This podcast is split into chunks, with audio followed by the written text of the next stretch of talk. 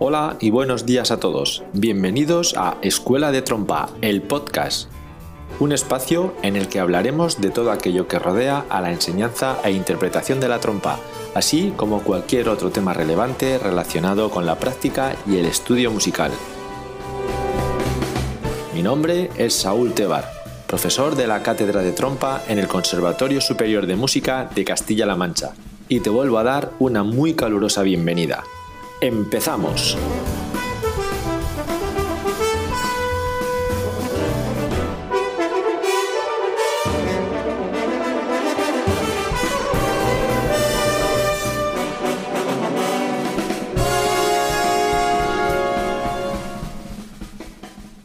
Hola y bienvenido a un nuevo episodio de Escuela de Trompa, el podcast. En el día de hoy te vengo a hablar de uno de los aspectos que más nos hacen sufrir a los trompistas, que no es otro que la dificultad que tenemos para no fallar notas. Es ampliamente aceptado que la trompa es el instrumento en el que más fácil es fallar notas y por lo tanto uno de los más difíciles de dominar. Además de esto, cuando una trompa falla una nota, es algo que no suele pasar desapercibido para nadie, ni siquiera para el menos habituado a escuchar a una formación musical en directo. Muchas veces, cuando tocamos, nos fijamos solamente en no fallar las notas, e incluso cuando terminamos de tocar algo, lo primero que analizamos ni lo que ponemos nuestra atención es precisamente en eso, en ver la cantidad de notas que hemos acertado. Y es que cuando terminamos de tocar y alguien nos pregunta qué tal vemos lo que acabamos de hacer, por ejemplo, el profesor de turno, si hemos tocado un pasaje sin fallar prácticamente ninguna nota, automáticamente respondemos, ha ido bastante bien. Si hemos dado todas las notas, ya nos sentimos satisfechos e incluso quitamos importancia a si la afinación no ha sido la correcta, si ha habido problemas de tempo y medida y otras cosas. No hemos fallado notas, y con eso basta. Y esto no es del todo así. ¿O me equivoco? Porque, ¿qué se busca en un trompista cuando hace una prueba o una audición? Que toque bien, estarás pensando. Pero, ¿qué es exactamente que un trompista toque bien? ¿Que tenga buen sonido? ¿Que toque afinado? que tenga buena articulación, que sea musical, que no falle notas o una mezcla de todo esto. Pues lo suyo es una mezcla de todo, aunque sabemos que en cualquier intervención pasa más desapercibido un pequeño desajuste en la afinación que un error en un ataque de un sol o de un la agudo. Y aunque muchos quizás estén llevando las manos a la cabeza en este momento al escuchar esto, esto es así. Un director de orquesta quiere un trompista que no falle notas, quiere a alguien seguro y en quien confiar. Evidentemente también quiere que toque afinado, a tempo y demás, pero sobre todo esto, que no falle notas.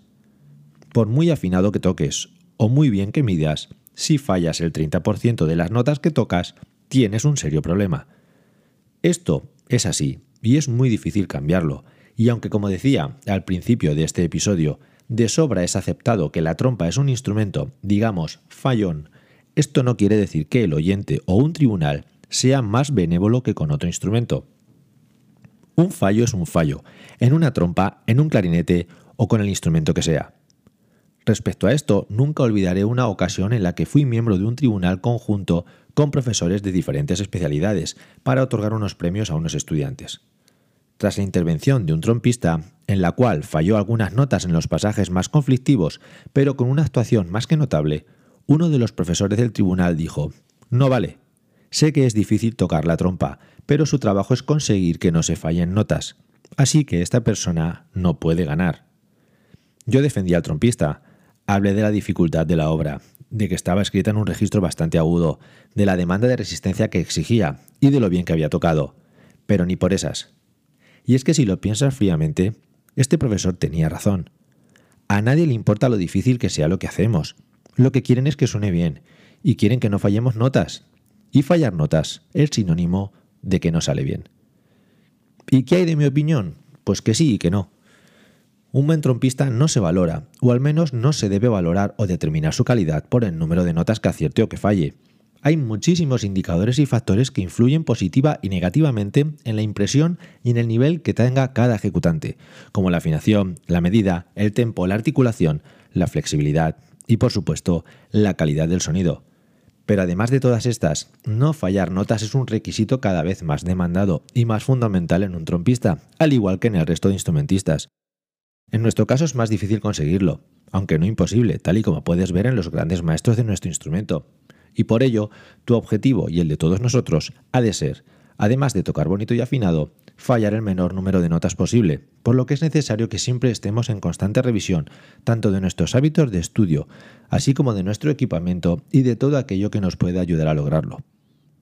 ¿Y tú qué opinas al respecto? Me interesa especialmente tu opinión en este sentido, así que, si te apetece, puedes hacerme llegar tu opinión por correo electrónico a info.saultebar.com. Como te digo, estaré encantado de leerte. ¡Chao!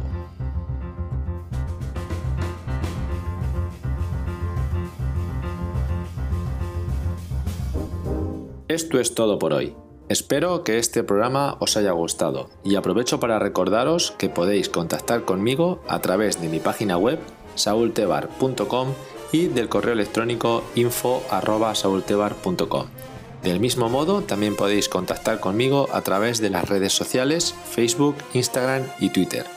Por último, animaros a que os suscribáis a este podcast a través de vuestras plataformas favoritas. Muchas gracias a todos por estar ahí y por vuestro apoyo. Nos escuchamos en el siguiente episodio. ¡Chao!